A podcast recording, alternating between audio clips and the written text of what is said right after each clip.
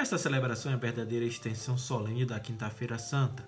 Nela, a Igreja reafirma e proclama solenemente a sua fé na Eucaristia como memorial da morte e ressurreição de Jesus Cristo, como alimento que sustenta e conduz à vida eterna.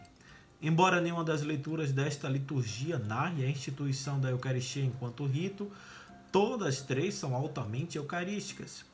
Acima de tudo, ensina que Deus alimenta e nutre as suas criaturas. No deserto, Deus alimentou o seu povo com a força da sua palavra e com maná, como descreve a primeira leitura, considerado uma prefiguração da Eucaristia desde as primeiras gerações cristãs. Jesus mesmo, na totalidade da sua pessoa, apresenta-se como o alimento doado por Deus para a vida do mundo relatado no Evangelho. O pão repartido na comunidade é alimento e vínculo da união com Jesus Cristo e dos cristãos entre si, como nos fala a segunda leitura. Na Eucaristia celebramos então a nossa união com Deus, a identificação com Cristo e a união fraterna entre os membros da comunidade. Participar dela, portanto, é atitude comprometedora. É entrar em comunhão profunda com Jesus para assimilar a sua vida com a totalidade do seu Evangelho, tornando-se como ele também doação de vida, justiça, amor e solidariedade. É uma vida assim que queremos que se torne eterna, como a dele se tornou com a ressurreição. Por conseguinte, alimentamos-nos dele no pão eucarístico, na esperança de, com ele, ressuscitarmos e, dessa forma, vivermos eternamente. Hoje é quinta-feira, 11 de junho. Eu sou Fábio Cristiano e o Santo do Dia faz uma reflexão sobre o Evangelho da Solenidade do Corpo e Sangue de Cristo, baseado nos roteiros homiléticos da revista Vida Pastoral, escrito pelo Padre Francisco Freire Rodrigues. O Evangelho de hoje é tirado de João capítulo 6, versículos de 51 a 58. Se por acaso você está ouvindo pela primeira vez, aos domingos eu primeiro leio o Evangelho e depois faço a reflexão Hoje, excepcionalmente, eu vou usar a mesma configuração do domingo na apresentação desse podcast, por ser uma solenidade. Sejam bem-vindos.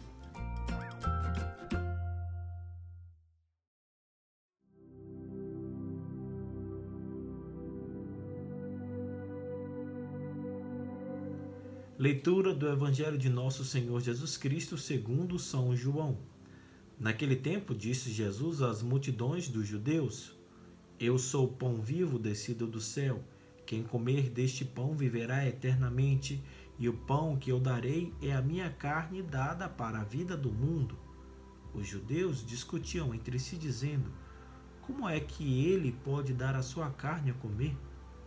Então Jesus disse: Em verdade, em verdade vos digo: se não comerdes a carne do filho do homem e não beberdes o seu sangue, não tereis a vida em vós. Quem come a minha carne e bebe o meu sangue tem a vida eterna, e eu o ressuscitarei no último dia. Porque a minha carne é verdadeira comida e o meu sangue verdadeira bebida.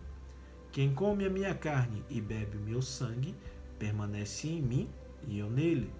Como o Pai que vive me enviou e eu vivo por causa do Pai, Assim, aquele que me recebe como alimento viverá por causa de mim. Este é o pão que desceu do céu. Não é como aquele que os vossos pais comeram, eles morreram. Aquele que come este pão viverá para sempre. Palavra da salvação.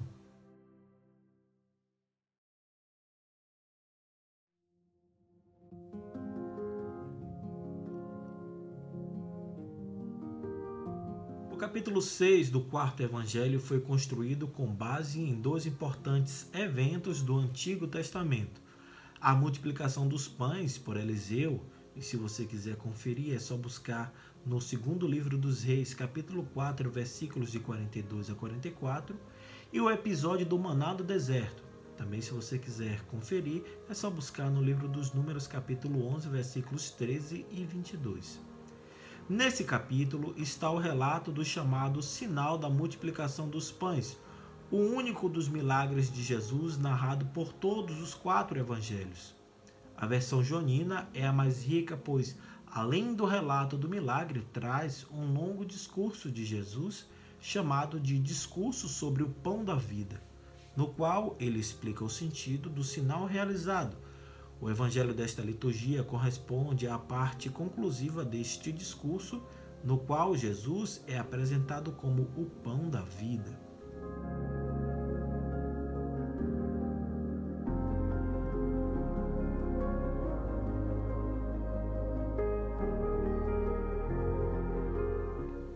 A autoafirmação de Jesus como pão vivo descido do céu não é ainda uma referência ao pão eucarístico repartido na comunidade.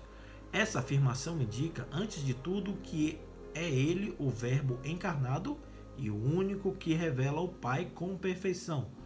Logo, só alcança a vida eterna quem faz experiência com ele, quem come a sua carne, o que significa assimilar a sua própria vida e acolher o dom do Espírito. Para os judeus, essa afirmação pareceu embaraçante e até escandalosa. Afinal, sua única referência como alimento descido do céu era o antigo maná comido pelos antepassados no deserto e sabiam que era um alimento perecível.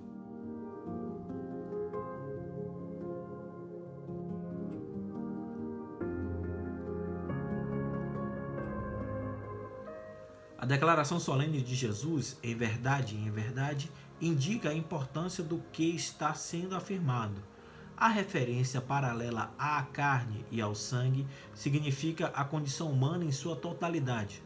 É impressionante o salto de qualidade de doador de um alimento perecível, já que nesse capítulo há o relato da multiplicação dos pães, em pouco tempo ele se apresenta como o próprio alimento para a vida eterna, doando-se completamente. Só participa da vida eterna quem o recebe como alimento. Pela participação na vida de Jesus em sua totalidade, o ser humano recebe o dom da ressurreição, pois é a assimilação da sua vida que gera comunhão, uma comunhão indestrutível com Ele. A Eucaristia, enquanto sacramento, é a expressão concreta dessa comunhão. Por meio dela, temos a oportunidade de viver com Jesus uma relação semelhante à dele com o Pai, o que deve gerar também a construção de relações saudáveis e fraternas na comunidade.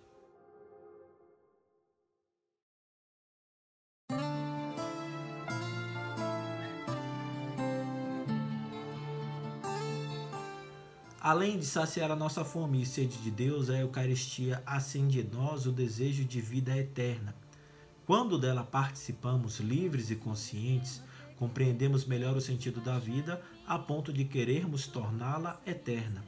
E é somente a comunhão com a pessoa de Jesus Cristo que pode eternizar nossa vida.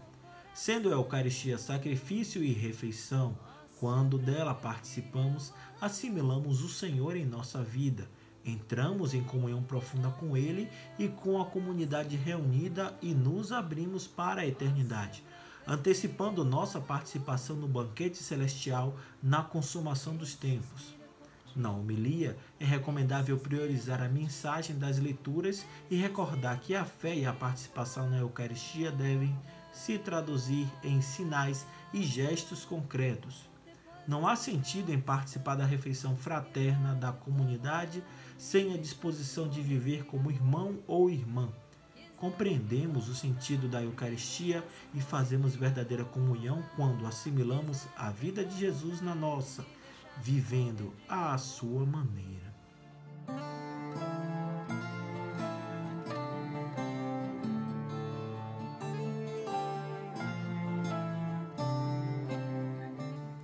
Antes de concluir, compartilho com vocês uma informação do Padre Antônio Francisco Boff, para a folhinha do Sagrado Coração de Jesus, explicando por que a solenidade do corpo e sangue de Cristo anualmente muda de data. Ela é sempre celebrada na quinta-feira após o domingo da Santíssima Trindade. A justificativa remonta ao século XIII em Liege, na Bélgica, no ano de 1243, mediante as visões de uma religiosa chamada Juliana. Alguns anos mais tarde, em 1264, o Papa Urbano IV consagrou a festa para toda a igreja. Nesta data, os fiéis reproduzem a tradição de fazer procissões pelas ruas caminhando sobre um colorido tapete confeccionado a partir de materiais diversos: flores, serragens, farinhas, folhas, areia, vidro moído. E esse costume chegou no Brasil com os colonizadores portugueses. A procissão lembra a caminhada do povo de Deus rumo à terra prometida enquanto peregrina no mundo.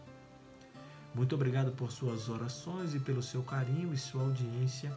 Até o nosso próximo encontro. Deus nos amou primeiro.